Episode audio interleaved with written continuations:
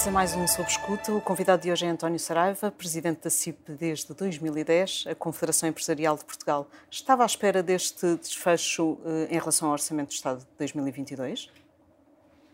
Bom dia. Eh, sim, de alguma maneira estava, porque o desenrolar dos acontecimentos eh, faziam prever, já na sua fase final, que assim seria. Sendo, todavia, um desfecho inesperado, na fase final, repito, já não foi tão inesperado assim. Amanhã é recebido pelo Presidente da República. Que preocupações é que vai levar?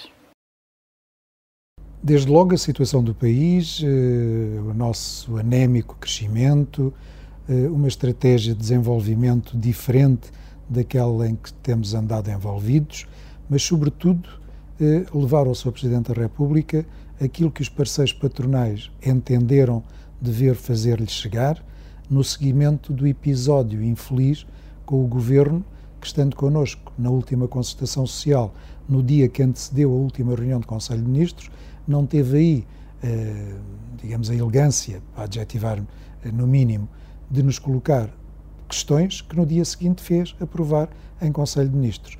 Isso foi, para nós, um enorme desrespeito pela concertação social, eh, uma quebra de confiança com os parceiros sociais, desde logo patronais, porque é na concertação social que temas da legislação laboral devem ser previamente apreciados com aqueles a quem dizem mais diretamente respeito, sem tirar, obviamente, a legitimidade que o Parlamento tem de legislar sobre as várias matérias, inclusive é essa. Mas a prévia consulta aos parceiros sociais, como sempre existiu, desde 1984, que a CPCS, Comissão Permanente de Consultação Social, foi criada, que não se verificava um episódio destes e, obviamente, não podíamos deixar de tomar a atitude que tomamos e é isso que queremos eh, levar ao Sr. Presidente da República, esclarecer porque é que tomamos a iniciativa e, a partir daí, fazemos uma avaliação das iniciativas que se seguirão. Mas aceitou as desculpas do, do Primeiro-Ministro António Costa, que disse que tinha sido um lapso, e, de, e da Ministra do Trabalho, Ana Mendes Godinho, que disse também que lhe tinha ligado. O que é que lhe disse nesse telefonema? Eh, confirmo que sim, aliás, o Sr. Primeiro-Ministro revelou essa conversa pessoal. Eh, o Sr. Primeiro-Ministro, no telefonema que tivemos eh, na noite de quinta-feira, já estava em Bruxelas a participar no Conselho Europeu, pediu-me efetivamente desculpa porque ou a perceber-se daquilo, segundo ele, do lapso que o governo tinha cometido, eh, pediu desculpa, mas as desculpas, eh, que são aceitas, obviamente, em termos de relacionamento pessoal, têm uma dimensão política, o ato em si tem uma dimensão política que não se pode ignorar. E aceitando pessoalmente as desculpas que me foram endereçadas, sendo certo que eu ser a conversa comigo não deixaram de ser endereçadas a todos os parceiros patronais e tive a oportunidade de lhes transmitir essa conversa, mas a dimensão política, eh, quer da forma, quer do próprio conteúdo que essa eh, desagradável forma conteve, são de importância vital para as nossas atividades económicas, porque resultam de um acordo que se fez em concertação social em janeiro de 2012 e que deu ao país eh, toda, toda a visibilidade eh, toda a estabilidade social que na altura foi e mantém-se necessária para que eh, os mercados externos, os nossos parceiros europeus, nos olhem como, eh, enfim, Estado-membro confiável e querer rasgar pontos desse acordo, sem, em sede de consultação social, trocarmos esse acordo por um outro que eventualmente aí seja estabelecido e em que se reequilibrem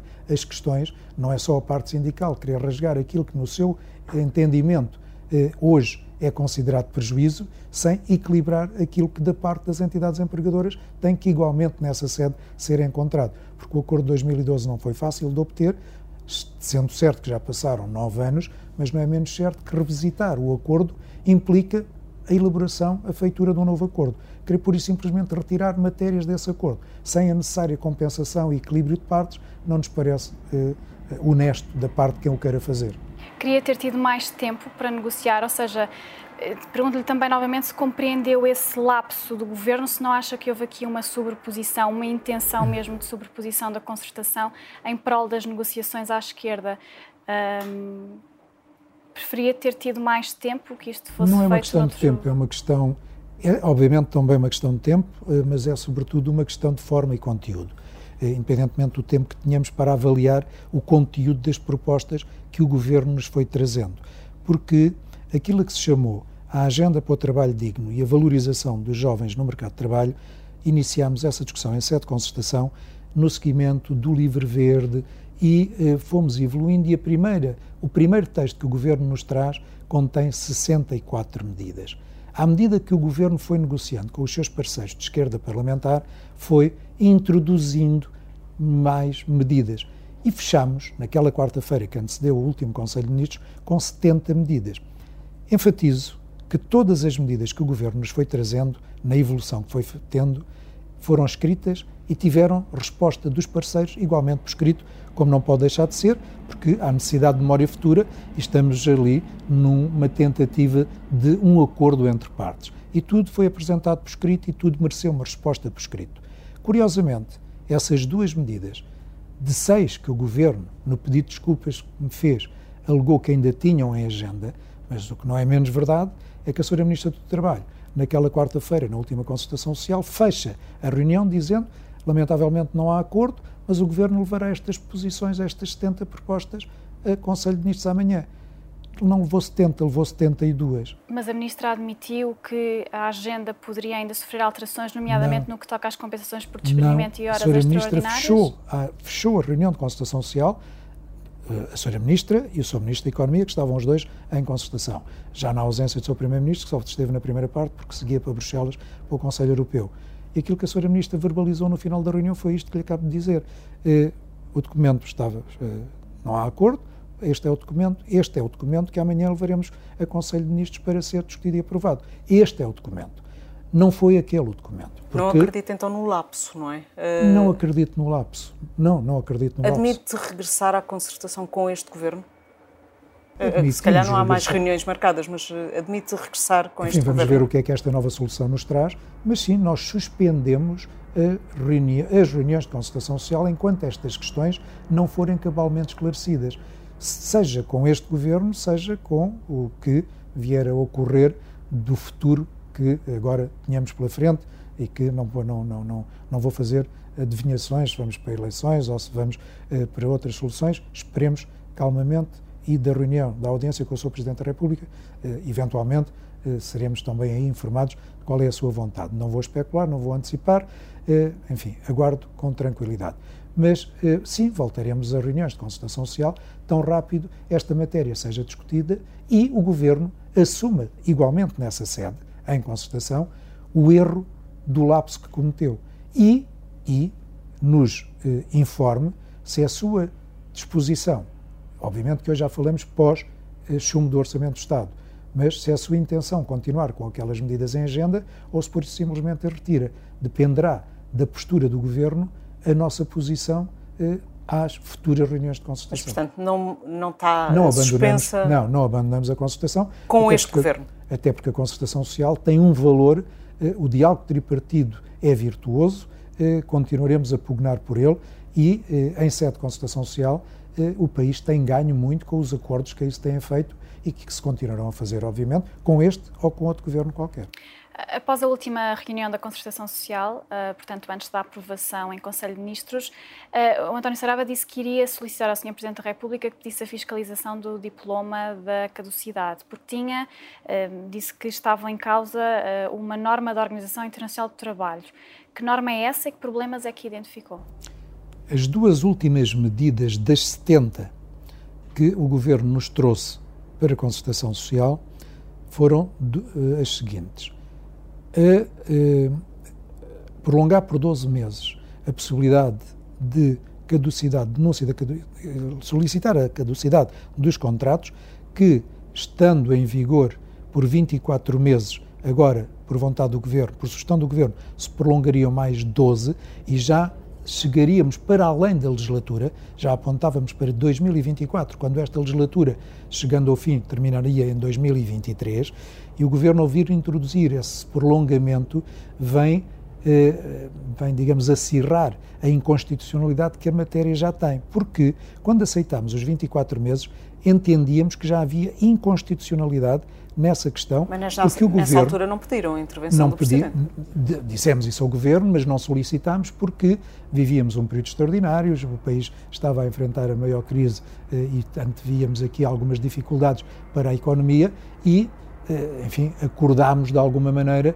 eh, aceitar, recomendar, porque obviamente a CIP, sendo que algumas outras, como é o caso da CAP, faz, faz tem entra em contratos, de trabalho, a CIP pode recomendar, e foi isso que, eh, que, que nos pronunciámos, a CIP recomendar aos seus associados, aqueles que têm e, e discutem contratos de trabalho, que eh, suspendessem essa sua vontade, se a tivessem, por esses 24 meses. Quando o Governo agora, em cima dos 24, vem carregar mais 12, aí, obviamente, já era excessivo na nossa, na nossa perspectiva e por isso dissemos aquilo que já é uma norma, na nossa perspectiva, inconstitucional, vamos então solicitar ao Sr. Presidente da República eh, que eh, faça eh, o acompanhamento e, eh, e solicitar a inconstitucionalidade. Qual? Porque fere o artigo 56 da Constituição da República e, simultaneamente, o. Eh, eh, esquece-me agora o nome, mas o,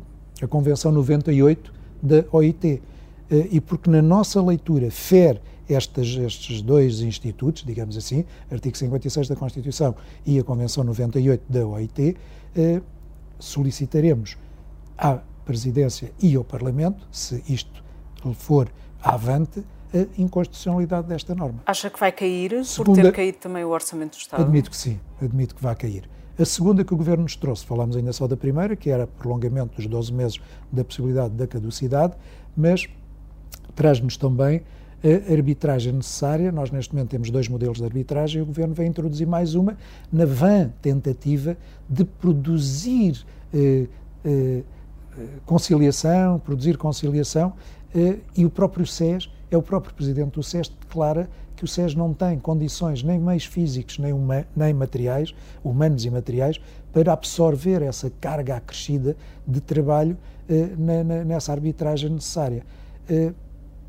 Eh, e nós entendemos que, de facto, isso é uma tentativa de prolongar uh, as, as matérias, quando o que temos que fazer, reconhecendo que a contratação coletiva resistou neste período pandémico a algum amortecimento da sua dinâmica, estamos disponíveis, como sempre estivemos, para dinamizar a contratação coletiva em determinadas regras. O problema está, e a própria caducidade é introduzida lá atrás por esta indisponibilidade da parte sindical em negociar eh, determinadas matérias dos contratos. Nós, entidades patronais, há muito tempo, mas há muito tempo que tentamos introduzir normas de flexibilidade nos horários de trabalho.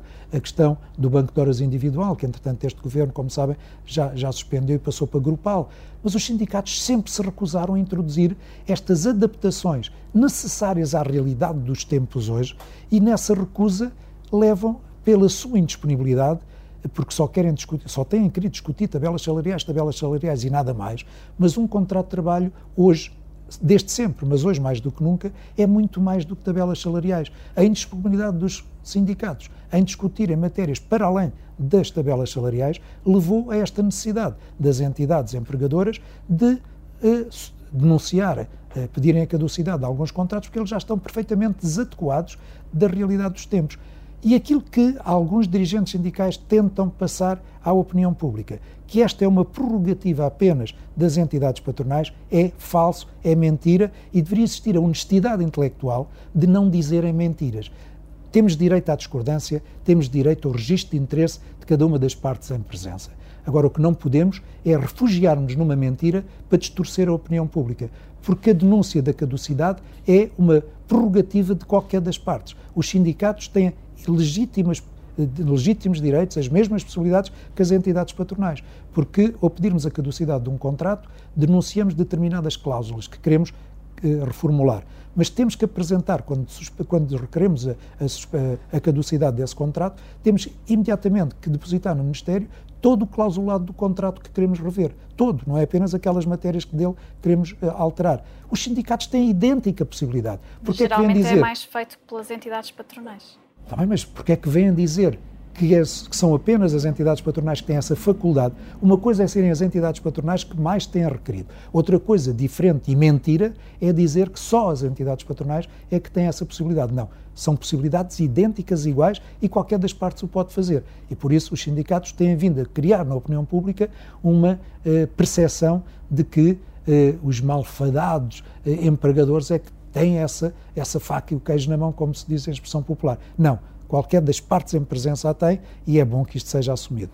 Face ao que se passou agora e na, deve o Presidente, acha que o Presidente deve convocar eleições ou pedir que apresente um novo orçamento ao é Governo matéria, em funções? É uma matéria que eh, avaliaremos na audiência com o Sr. Presidente da República, que está marcada eh, para amanhã, sexta-feira, e dessa audiência, onde, para além daquilo que nos leva eh, ao Sr. Presidente da República, que foi este episódio infeliz em concertação, eh, escutaremos seguramente o Sr. Presidente da República com as ideias que espero que também eh, partilhe connosco e por isso não vou antecipar o que é que será essa conversa.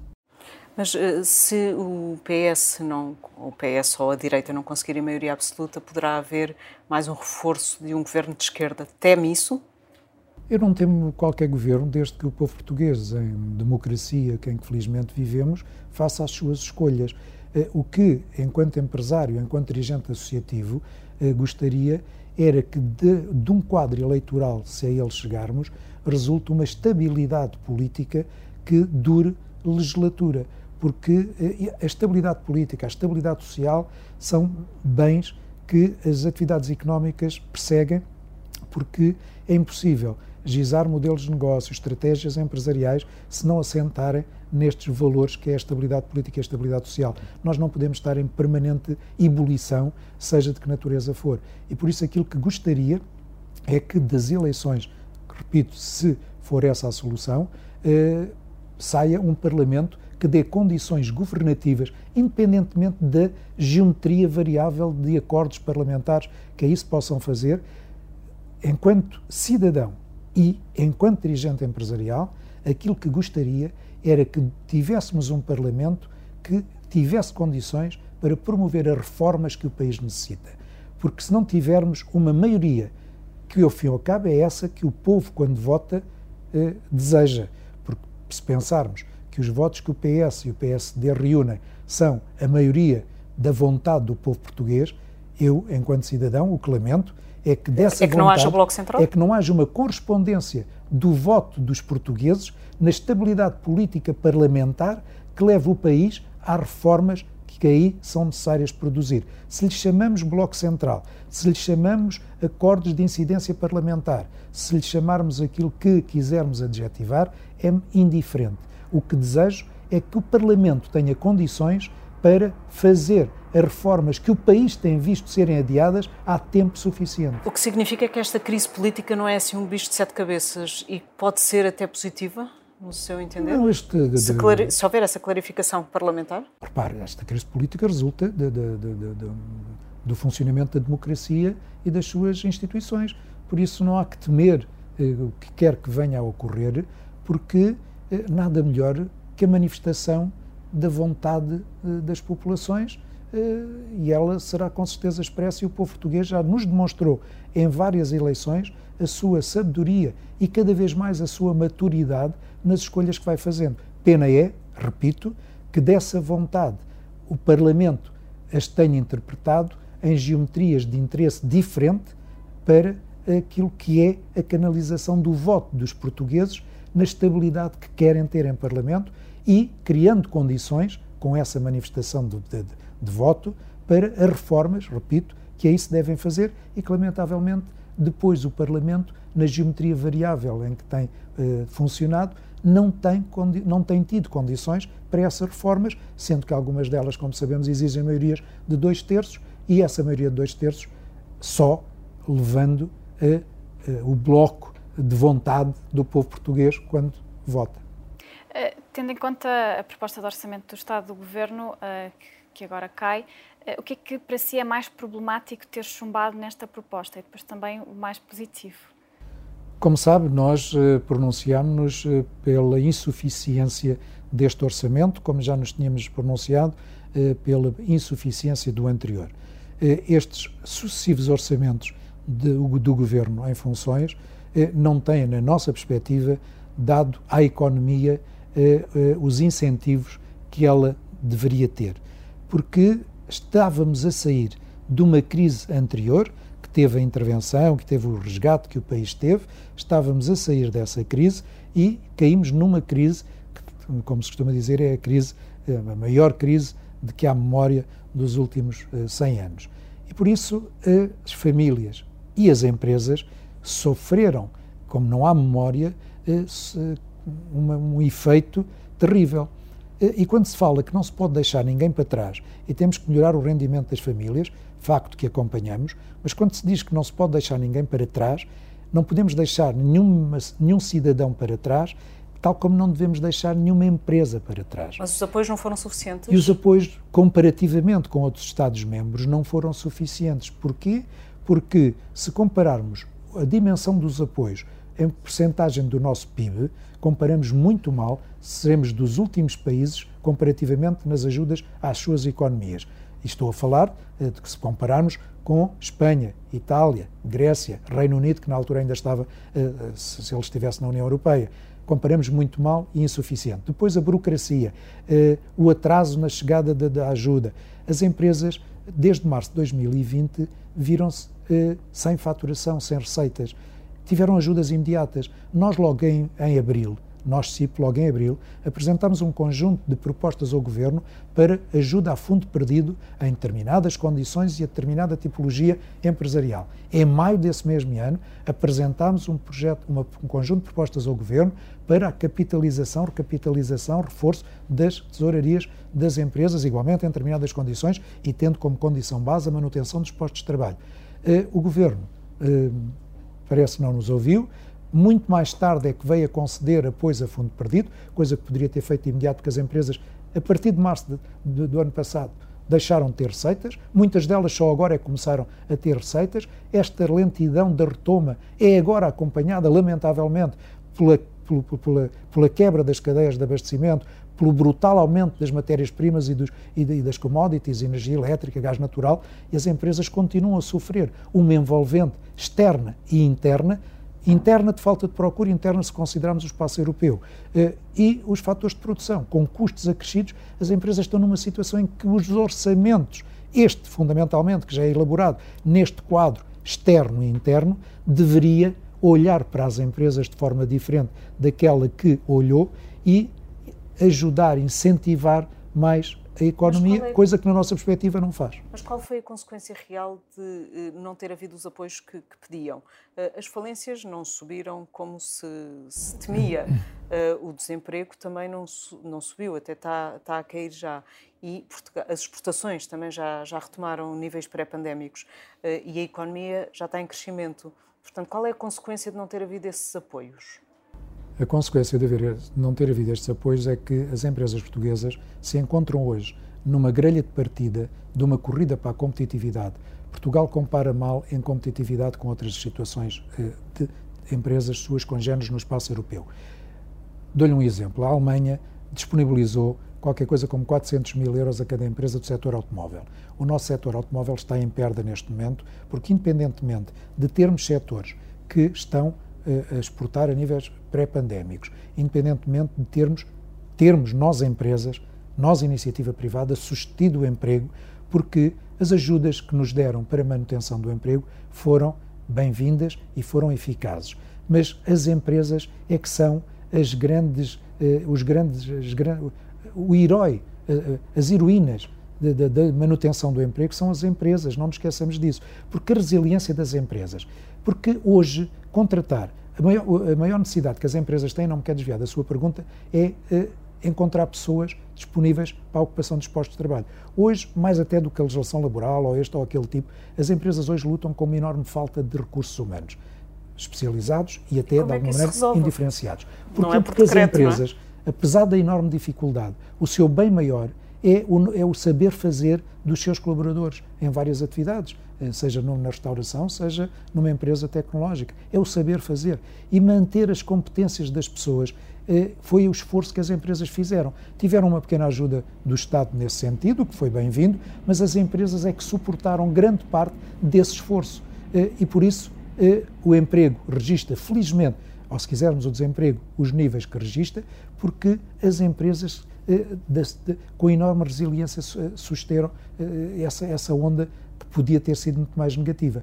Mas nesta grelha de partida da, da, da, da competitividade eh, internacional, porque a economia é global, nós estamos a comparar mal com outras empresas que mais robustecidas, com outras condições, com outras ajudas que receberam, estão hoje em condições de concorrerem melhor do que as portuguesas. E por isso eh, temos empresas, como lhe ia dizer, no setor automóvel, o cluster automóvel, que nesta transição do motor de combustão para o motor elétrico, eh, estamos a perder alguma competência e é um dos setores que me deixam alguma preocupação, porque teve até agora índices excelentes, mas que tem aqui algo, começa a marcar passo nesta transição, precisamente porque as empresas, suas congêneres eh, do norte da Europa, eh, têm hoje capacidades, condições de investimento que nós não temos. Pegando no que estava a dizer, se há essa falta de reter talento, pode ser porque os salários são baixos? Comparativamente, não. nomeadamente com o norte da, da Europa? Não. Eh, nós, quando comparamos salários, temos que comparar custos de vida, temos que comparar produtividades. Eh, a massa salarial e a sua evolução deve assentar em três fatores objetivos: crescimento económico, inflação, produtividade. Assente nestes três fatores, a evolução salarial vai evoluir de acordo com o resultado que estes três fatores, mensuráveis, todos eles, derem de resultado. Até agora não tem sido assim. E eh, o, este governo tem obrigado as empresas a um valor, no caso do salário mínimo, eh, que não resultam desta avaliação racional. Não está em causa que o salário mínimo é baixo. Nós todos reconhecemos isso e as empresas, ao contrário, e os seus dirigentes, os, os empregadores, ao contrário do que querem fazer crer, nós somos pelo aumento do salário mínimo. Temos é que aumentar o salário mínimo de acordo com o estado da economia portuguesa e acautelando determinadas tipologias empresariais mais expostas à concorrência internacional e eh, mais, mais frágeis eh, em termos de tesourarias, porque estamos a tentar preservar emprego. E que nós, aquilo com que nós nos, contra nós nos insurgimos é os aumentos sem racionalidade económica dos salários. Os 705 são sem racionalidade? Dou-lhe este exemplo. O Estado, enquanto empregador, o Governo, enquanto empregador dos, eh, por parte do Estado, diz não poder aumentar os seus colaboradores em mais que 0,9 porque os indicadores macroeconómicos não o permitem. Mas depois sinaliza para o salário mínimo aumentos de 6%. Todos sabemos que o salário mínimo introduz uma função social, para além daqueles critérios que lhe referi, ganhos de produtividade, crescimento económico e inflação, há um fator que é eh, o combate à pobreza. E que todos nós estamos disponíveis para colaborar nesse fator. E se o salário mínimo tivesse que subir, vou dar um exemplo só por dar, se tivesse que subir, imagine, 20 euros, subiria 25 com esse fator da necessidade social. Agora, exigir 6% de aumento no salário mínimo e dizer que os seus colaboradores, funcionários públicos, não podem subir mais que 0,9, estamos em dois mundos e em duas realidades de indicadores macroeconómicos. É isso que não se compreende por parte do governo. Nós queremos subir o salário mínimo e hoje ninguém contrata, hoje ninguém contrata por menos de 800, 900 euros.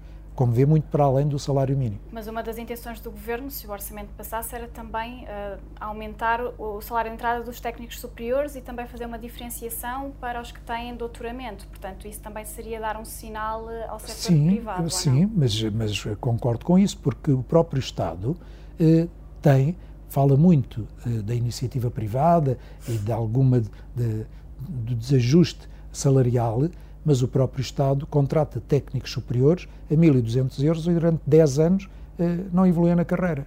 Uh, há aqui, no país, em geral, setor público, setor privado, sem querer fazer divisões, há aqui uma, uma necessidade de revisitação de tudo isto e de acordo com o crescimento económico, que é a palavra de ordem. O problema do país e os seus problemas estruturais resolvem-se com o crescimento económico. E recordo que nós há 20 anos que não temos crescimento económico. Enquanto não resolvermos eh, o crescimento, enquanto não pugnarmos, enquanto o nosso foco não for crescimento económico, não resolveremos estes problemas e andaremos todos às guerras com este ou aquele indicador. Mas, mas é crescimento mínimo, económico que o país tem que atingir. Mas em relação ao salário mínimo, os 705 foram discutidos em sede de concertação? Não. Eh, e veja foi surpreendido pelo anúncio? Não, não foi surpreendido pelo anúncio, porque de alguma maneira essa era a lógica matemática. Se o governo define que na legislatura até 2023 o salário mínimo tem que atingir 750 euros, estamos em 665, era fácil percepcionar que o Governo nos iria propor, coisa que ainda não fez, repito, coisa que ainda não fez, iria propor 705. Era, era, era expectável. Mas veja o absurdo, Alexandra. O seu Primeiro-Ministro, à entrada do Largo do Rato, na última uh, Comissão Política, comissão ou como política, é que, que, se chama o órgão, uh, pede-me desculpa, e é meu nome aos parceiros patronais, de, do Fediver que, tinha, que tinha acontecido uh, na concertação social. E eu entrar no Lago do Rato, transforma-se em secretário-geral do Partido Socialista e anuncia que o salário mínimo será para este próximo ano 705 e que atingirá 850 em 2025. Ou seja, enquanto Primeiro-Ministro pede desculpa do erro que cometeu em relação à concertação social. E assim que entra no lar do rato, o Secretário-Geral comete idêntico erro ou anunciar um valor sem que o tenha previamente colocado em concertação social. O Secretário-Geral do Partido Socialista já anunciou qual é o valor que o Partido Socialista gostaria de ver atingir em 2022 e seguintes, mas o Governo do Partido Socialista ainda não levou à concertação social essa vontade. Sentiu-se desrespeitado? Não, não me sentia desrespeitado porque percebo que a dimensão política de qualquer partido, e o Partido Socialista não é exceção, tem as suas agendas, os seus calendários, as propostas a fazer ao país, e por isso ali foi o anúncio do secretário-geral do Partido Socialista. O secretário-geral do Partido Socialista, que também é atualmente primeiro-ministro, há de levar à consultação social a vontade que o Partido Socialista ali verbalizou. Em termos de elegância, se eu fosse Primeiro-Ministro, eu antes de anunciar, porque o Secretário-Geral do Partido Socialista é Primeiro-Ministro. Eu, eu, eu sou cidadão, mas estou Presidente da CIP. Posso ter as minhas ideias enquanto cidadão, mas como não me posso despedir do meu, do meu papel enquanto Presidente da CIP, tenho aqui duplos cuidados nas minhas uh, atuações e na, e na, verbalização das minhas vontades. O seu Primeiro-Ministro, uh, na minha opinião, uh, é legítimo para fazer o que fez, mas na minha opinião deveria ter ido primeiro à concertação dizer o que é que iria fazer enquanto secretário-geral do Partido Socialista. Não é que isso seja importante ou que altere alguma coisa. Era uma questão, mais uma vez, de forma. Mas agora, com a suspensão da vossa participação em sede de concertação, a decisão do salário mínimo vai ser decidida unilateralmente pelo Governo. Não lhe parece? Mas a decisão do salário mínimo iria sempre ser discutida, iria sempre ser imposta unilateralmente pelo Governo em funções. Porquê? Porque, sendo expectável, como lhe dizia, que o Governo nos iria apresentar aquilo que o seu secretário-geral do Partido Socialista verbalizou, nós não iríamos aceitar esse valor porque não tem racionalidade eh, para, não tem sustentabilidade. E quando eu digo isto, geralmente sou entendido porque estou contra o salário mínimo. Não. O salário mínimo é baixo e tem que ser aumentado. Mas, mas recordo-vos, só para terminar, que o salário mínimo que é pago, os, seis, os atuais 665, exige que as empresas tenham 983 euros disponíveis para pagar 665 e ainda por cima o trabalhador não recebe 665. Então, mas acabou de dizer que a maior parte das empresas até nem paga o salário mínimo? Pronto, porque a maior parte das empresas quem recebe salário mínimo em Portugal, na privada, são 760 mil pessoas. Ainda. O Estado tem 90 mil colaboradores a salário mínimo ou seja, cerca de 850 mil trabalhadores neste país eh, recebem salário mínimo. Temos que melhorar, temos que aumentar, agora temos que aumentar sustentadamente. E é verdade, Alexandra, hoje, quem quiser contratar, olha, a maior parte dos restaurantes onde eu vou, e como, como me reconhecem e sabem o, eh, enfim, o, o papel que desempenho hoje nestas funções, vêm-me falar, ah, Sr. António Saraiva, eu estou a oferecer 800, 900 e não, e não eh, chegam aqui, não, não, não, não aceitam, ou vêm só para carimbos e, e vão embora, ou são brasileiros que vêm aqui só para depois terem um, eh, um aparente contrato de trabalho para se legalizarem. Há aqui um conjunto de questões que a sociedade portuguesa tem que enfrentar e alterar. O salário mínimo tem que ser melhorado, mas sustentadamente. E aquelas empresas que ainda têm necessidade, porque quando nós olhamos para as empresas, invariavelmente é, é como se fosse tudo, lamentavelmente não é, mas é como se fôssemos todos Sonais, Jerónimos Martins, EDPs, Galpes. O país esmagadoramente é composto por micro e pequenas empresas. E estas empresas têm necessidades e temos de ter cuidados na manutenção do emprego. E por isso eu digo, temos que aumentar o salário mínimo 705, sustentadamente. 705 não é sustentável. Qual é que seria Se o valor? temos uma inflação de 1%, se temos um crescimento económico eh, que não, apesar de ser 4,8, mas temos uma base, eh, porque é que o salário mínimo, se exige que o salário mínimo aumente 6%, quando o Estado diz que não há condições para aumentar os seus colaboradores mais que 0,9%? Explica-me é a racionalidade. Mas qual é que devia ser o valor do salário mínimo, se eu entender? Um valor pesando estes indicadores que lhe referi, crescimento económico, inflação, produtividade e Estar indexado a necessidade social estar de alguma maneira indexado, porque isto é o que legitima a progressão das tabelas salariais, mas o salário mínimo, pela sua especificidade, deve ter a incorporação do valor social e do combate à pobreza, e obviamente, se fôssemos para. Repare, se nós dessemos 1%, que é o que o Estado vai dar aos seus colaboradores, 0,9%, 1%, o salário mínimo ia aumentar 6 euros. Uh, 6 e pouco, 7 euros que fosse. Era absurdo, obviamente. Mas estamos estávamos, como estamos, disponíveis para um aumento do salário mínimo que não seja comparável ao 0,9 da função pública, mas que não, também não tenha este crescimento. Temos que dar condições às empresas que ainda estão a pagar salário mínimo, temos que lhes dar tempo para eh, elas evoluírem nos seus modelos de negócio e sustentadamente poderem pagar melhor. É isto que nós pedimos: é tempo para que estas empresas que ainda estão a pagar salários mínimos incorporem tecnologia, valor acrescentado, diferenciem os seus negócios para poderem remunerar melhor e esse é o caminho que as empresas estão a fazer. Depois, Alexandra, se tivéssemos uns custos de contexto reduzidos, nós nem estaríamos a discutir o salário mínimo. Agora, em cima de custos de contexto que nos absorvem as margens, ainda estarmos com uma política salarial para além do razoável, se reduzirem os custos de contexto, nós aumentamos. Olha, mas neste momento o que é que é mais problemático? Toda a envolvência da legislação laboral, do salário mínimo ou o que vem de fora, nomeadamente os custos de energia, os custos de matérias-primas, a falta de, de, de, componentes e de matérias-primas, o que é que é mais problemático neste momento? Neste momento, a falta e o custo das matérias-primas, os brutais aumentos dos fatores de produção energéticos, energia elétrica e gás natural, a interrupção das cadeias de abastecimento, porque estamos dois, três meses à espera, às vezes, deste ou daquele componente, o que é fatal para a produção dos bens que temos que produzir hoje, hoje no tempo. Isto é a grande preocupação das empresas. Mas os tempos vão alterando, porque nós há cinco meses atrás esta questão não existia, perspectivava-se.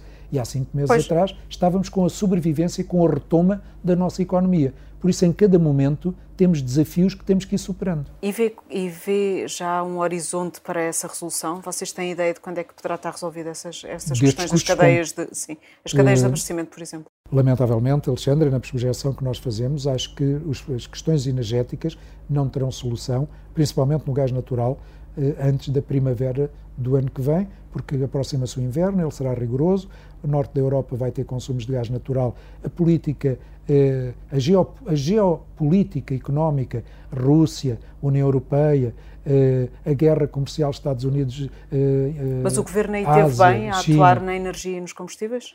O governo está nos diálogos, no diálogo permanente que temos estado com, com o governo, Ministro da Economia, Ministro do Ambiente, tem feito os possíveis, mas há questões, temos que ser também honestos eh, e perceber que há questões que não dependem do governo português. São questões internacionais, são questões externas. O governo português, em relação ao gás natural, isto são questões claro. de envolventes mas externos. Em relação ao Já em relação fez... à energia, Sim. fez bem, okay. porque o acesso às redes, esta redução de 94% no acesso às redes, veio trazer alguma compensação neste brutal aumento, porque o custo da energia elétrica subiu cinco vezes. O gás natural, nós temos empresas que estavam a pagar, só para vos dar uma ideia, 100 mil euros mês de consumo, passaram para 400 mil euros mês. É destes brutais aumentos que nós estamos a falar. Incorporar isto nas empresas e resistir a estes brutais aumentos de custos e mantermos-nos vivos são desafios de, um, de, uma dimensão e por isso tenho alguma apreensão no prolongamento deste estado de coisas e, lamentavelmente, não vai demorar um nem dois meses. Vamos ter aqui uns seis meses, eventualmente, de sacrifício e vamos ver como é que vamos sobreviver a estas questões. Mas acha que o Governo devia avançar com mais medidas? Acho que o Governo eh, deveria, no quadro europeu, enquanto Estado-membro, tal como está a fazer, e a última reunião do Parlamento Europeu, do Conselho Europeu, perdão, foi nesse sentido, tentar encontrar enfim, o Sr. Primeiro-Ministro dava o exemplo das vacinas e, na, e na compra em conjunto que se fez. Eh, a União Europeia em bloco tem mais capacidades de agir em conjunto do que deixar cada Estado-membro de per si eh, eh, à sua sorte. Porque, dou-lhe outro exemplo, nós, Portugal e Espanha e o MIBEL, quer no gás, quer na, na, energia elétrica, nós temos tido a oposição de França para a energia limpa, uh, porque nós fizemos uma opção em Portugal, como sabe, uh, de, energias alternativas, mas aquilo que produzimos, e às vezes em excesso, não conseguimos vender para fora da, da, da, Península Ibérica, porque França, com a sua política energética assente na, na, na, na ai, na, no nuclear, perdão, uh, assente no nuclear, tem ali necessidades e a França uh, vai fazendo bloqueios a que nós possamos ultrapassar os Pirineus. A mesma coisa com, com os pipelines uh, do gás natural. Natural Nós sim. dependemos da Rússia, dependemos da Argélia.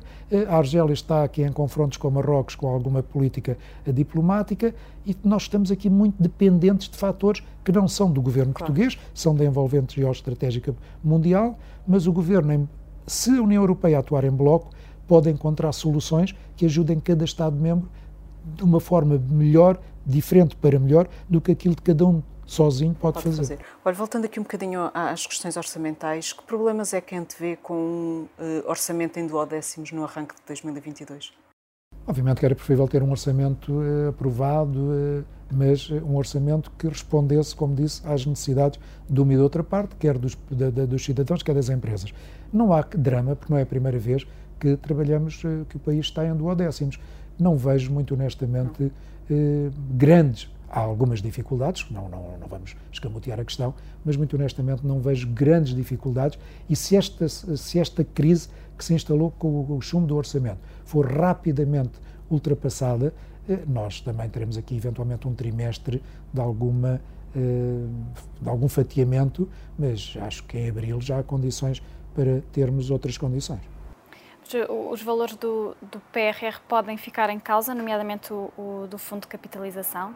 Admito que haja aqui alguma perturbação na utilização dos fundos, mas eh, até porque a janela temporal da sua utilização é curta, mas admito que haja tempo eh, de, recuperar esta perturbação que o chumbo do orçamento lhe vai introduzir.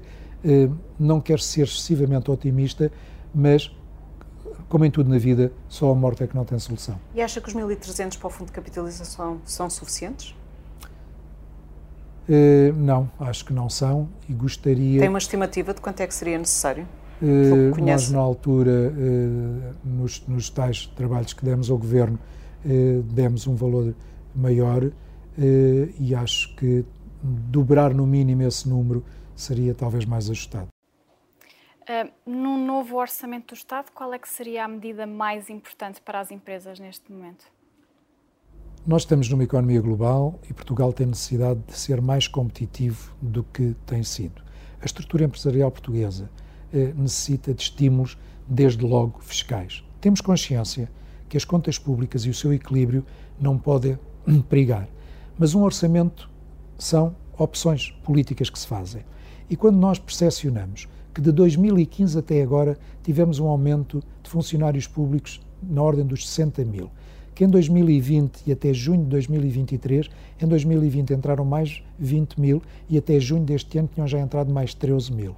Não está em causa e não quero dizer que não há necessidade de, determinados serviços públicos, haver necessidade de reforçar eh, o número de efetivos de recursos humanos, nomeadamente na saúde, como sabemos, mas não foi na saúde que estes 60 mil entraram.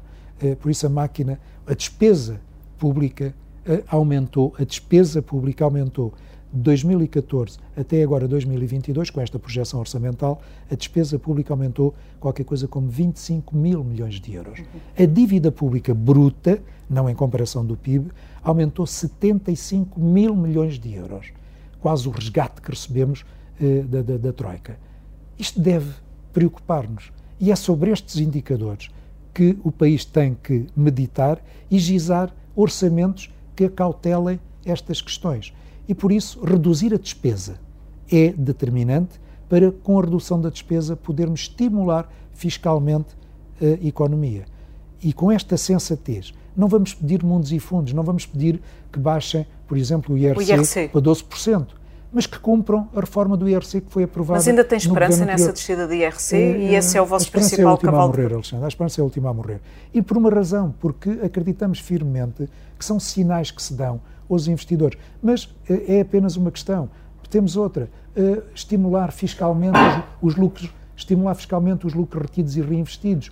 As empresas têm a necessidade de serem recapitalizadas, o Banco de Fomento até agora não cumpriu esse, essa falha de mercado. Temos um sistema financeiro que, lamentavelmente, hoje já não, não corre, não, não, deixou de correr riscos. Anteriormente correu riscos demais, agora não corre risco nenhum. Passámos de 80 a, a zero. Sentem que a banca fechou a torneira? Sinto que a banca tem hoje critérios de supervisão e de regulação que não permitem que a banca cumpra um papel de eh, companheiro de risco. A atividade empresarial, ser empresário é, saber, é correr riscos. E deixamos de ter na banca um parceiro de risco e algum mínimo risco é necessário. E a banca ou deixar de ser um parceiro de risco porque os departamentos de avaliação de risco superam as administrações eh, e não há administração que ultrapasse a decisão de um departamento de risco, na avaliação de risco, deixamos de ter na banca um parceiro. O Banco de Fomento, que poderia eh, vir colmatar esta falha de mercado não o fez e por isso, eh, e por isso estamos, eh, estamos com estas dificuldades. Porque não estimular lucros retidos e reinvestidos? Aquelas empresas que têm lucros, aquelas que as conseguem e que investam na empresa ao invés de os retirarem,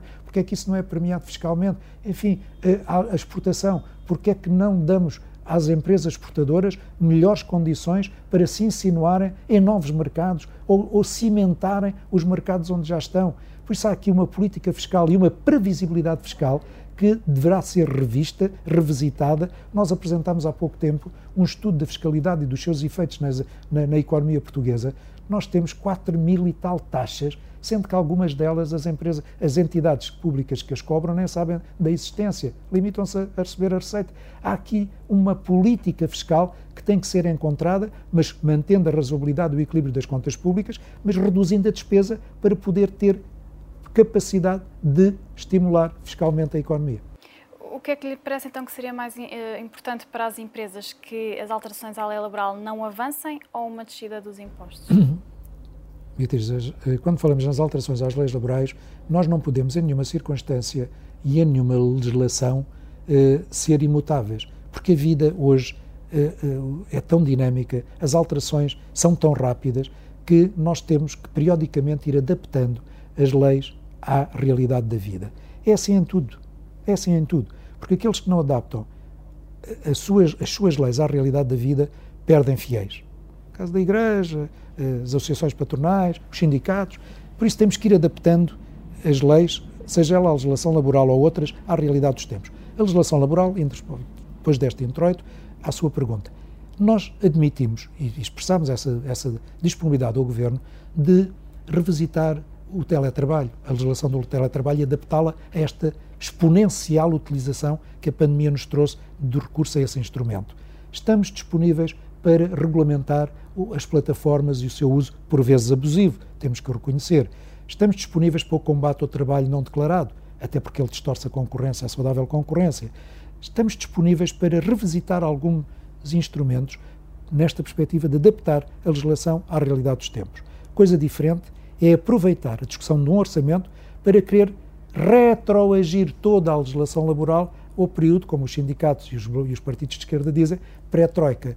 Porque recordo uma vez mais, o acordo de janeiro de 2012 com o governo da altura de Pedro Passos Coelho, que hoje a esquerda critica, deu ao país o reconhecimento que o país adquiriu com, esses, com essa estabilidade social. Tem aspectos que devem ser revisitados, vamos revisitá-los. Mas se o acordo foi feito em consultação social, é em sede de consultação social que ele deve ser revisitado e, e, e encontrarmos um acordo equilibrado. Porque recordo, esse acordo teve da parte dos empregadores também algumas novas realidades que vieram a custo das empresas. Criámos o Fundo de Compensação de Trabalho e o Fundo de Garantia de Compensação de Trabalho. Fundo este que tem hoje perto de 600 milhões de euros lá depositados, que Não dariam uma, que, se, vindo para as tesourarias das empresas, seriam ótimos para o seu reforço de capacidade de tesouraria. Porque é que temos ali aquele fundo eh, que vai aumentando todos os meses e aquele dinheiro foi utilizado cento e tal milhões, está ali, diria, 400, deixando lá alguma reserva, pelo menos 400 milhões, porque é que isso não, não é devolvido às empresas? Há aqui discussões que, em sede de concertação e nos equilíbrios das partes que aí devem ser encontrados, nós temos toda a disponibilidade para discutir. Não venham a dizer como é a parte sindical e agora, lamentavelmente, a própria UGT, que subscreveu o acordo, vem ela própria verbalizar isso, retirar estas matérias sem acordo, aproveitando o momento da discussão do orçamento, esquecendo-se que há um acordo e que deve ser por acordo que essas matérias devem ser se assim for entendido, reequilibradas, mas de parte a parte e não apenas a vantagem a benefício de uma das partes, fosse ela a patronal ou, como agora se pretende, apenas a sindical. Muito rapidamente, um empresário, no caso Alexandre Relvas, disse que as confederações patronais, aliás, este, este empresário defendeu um, um salário mínimo nacional de 1.000 a 1.200 euros, mas disse que as confederações patronais, nomeadamente a CIP, eh, não têm conseguido marcar a agenda com propostas económicas para discutir com as forças políticas é uma crítica, uh, concorda com ela? Respeito muito o Alexandre Relvas, excelente empresário uh, português. Uh, o que eu posso dizer ao Alexandre é que terá que se informar junto da CIP de tudo aquilo que fazemos, dos vários estudos que temos apresentado, o imperativo do crescimento, a conciliação trabalho e família, a fiscalidade e, os seus efeitos na economia, o futuro do trabalho, só para citar estes, isso estou convencido que se o Alexandre tivesse conhecimento, que pelos vistos não tem, destes trabalhos e daquilo que temos apresentado aos sucessivos governos, provavelmente teria outra leitura do trabalho diário, permanente, constante que aqui se faz. Em relação ao valor do salário mínimo, o Alexandre eventualmente terá critérios de avaliação eh, económica que eh, desconheço e que o fazem eh, suportar essa afirmação, eh, desconhecendo em que fatores se baseia não posso pronunciar-me sobre eles. Em relação às eleições do PSD, nas últimas eleições pela liderança do PSD, apoiou Miguel Pinto Luz contra Rui Rio e Luís Montenegro. Queria-lhe perguntar, porque dizia que, que Miguel Pinto Luz seria mais capaz eh, de liderar o partido. Quem é que seria mais capaz entre hum. Paulo Rangel e Rui Rio? Peço desculpa, há aí uma interpretação abusiva uh, das minhas afirmações. Eu sou amigo pessoal de Miguel Pinto Luz como sou amigo dos outros candidatos eh, que na altura se candidataram à liderança do PSD, tenho com todos eles eh, uma excelente relação pessoal, como tenho, aliás, dentro do Partido Socialista e do CDS, curiosamente, tenho uma banda larga de amizades neste espectro partidário, e a minha amizade pessoal com Miguel Pinto Luz levou-me a referir, eh, qual testemunha abonatória, o caráter de Miguel Pinto Luz não quis não com foi um isso, apoio. não quis com isso e manifestei depois esse desmentido a apoiar a candidatura daquele contra outros amigos meus eh, que também se candidatavam. Eh, não fiz um apoio porque eh, estava ali numa dificuldade de apoiar, eh, então tinha que apoiar todos os meus amigos. Fiz uma declaração daquilo que, em meu entender e pela amizade pessoal que lhe tenho, reconheço de caráter e de capacidade de trabalho de Miguel Pinto Luz, sem que isso tenha sido como foi abusivamente interpretado como um apoio àquele candidato, coisa que desmenti em comunicado que depois fiz. Mas vai fazer uma declaração do género agora nas próximas eleições? Eh, não, não farei porque percepcionei que quando por amizade tomamos determinadas atitudes, elas podem ser mal interpretadas. E para evitar que seja mal interpretado, remeter-me-ei ao silêncio, tendo, como tenho obviamente enquanto cidadão, as minhas opções de figuras públicas e de projetos políticos. Mas quem é que acha que seria mais capaz de liderar melhor o PSD neste momento? Paulo Rangel ou Rui Rio? Aquele que consiga, em sede parlamentar, comandar as suas tropas para ajudar às reformas que o país necessita. E, para a tal uh, ligação de para centro-PSD? Para a tal geometria fortalecida que permita, em Parlamento, realizar as reformas adiadas que o Mas país necessita. Mas acha que os dois seriam capazes disso? Eh, não discuto lideranças, discuto políticas. Aquilo que reafirmo e enfatizo é que os líderes partidários e os partidos que venham a obter o resultado eleitoral que vierem a obter, que o país fique com disponibilidade parlamentar de quem lá ficar com assento tenha coragem, ousadia, rajo de promover as reformas e dar estabilidade ao país que ele necessita. Para concluirmos, numa entrevista em 2017 reconheceu que o efeito da geringonça na economia uh, tinha sido até melhor do que, do que antecipava em 2015. Ainda mantém essa, oposição, essa posição ou não? Na altura deu a estabilidade que deu ao país, eh, revelou-se ao longo do tempo que foi, eh, que foi sofrendo erosão, porque de facto os interesses da, da, da, política, da, da orientação da, estratégia política destes partidos que se suportaram é completamente diferente. Temos uns que são europeístas, temos outros que não são, eh, temos uns que são pela iniciativa privada e outros que são contra a iniciativa privada, e por isso, naquela altura, foi o arranjo possível na geometria variável que era eh, possível encontrar e que dava aquela estabilidade eh, ao país. verificámos que ao longo deste período as coisas foram degradando e por isso é necessário encontrar outra estabilidade política e uma geometria variável que dê ao país as condições de governabilidade e que promova, insisto, as reformas que têm sido adiadas e que são necessárias e urgentes. Uhum. Uh, António Sarava, muito obrigada uh, por ter conversado com o Observador em vésperas de reunir com o Presidente da República. Bom dia. Muito obrigado. Obrigada.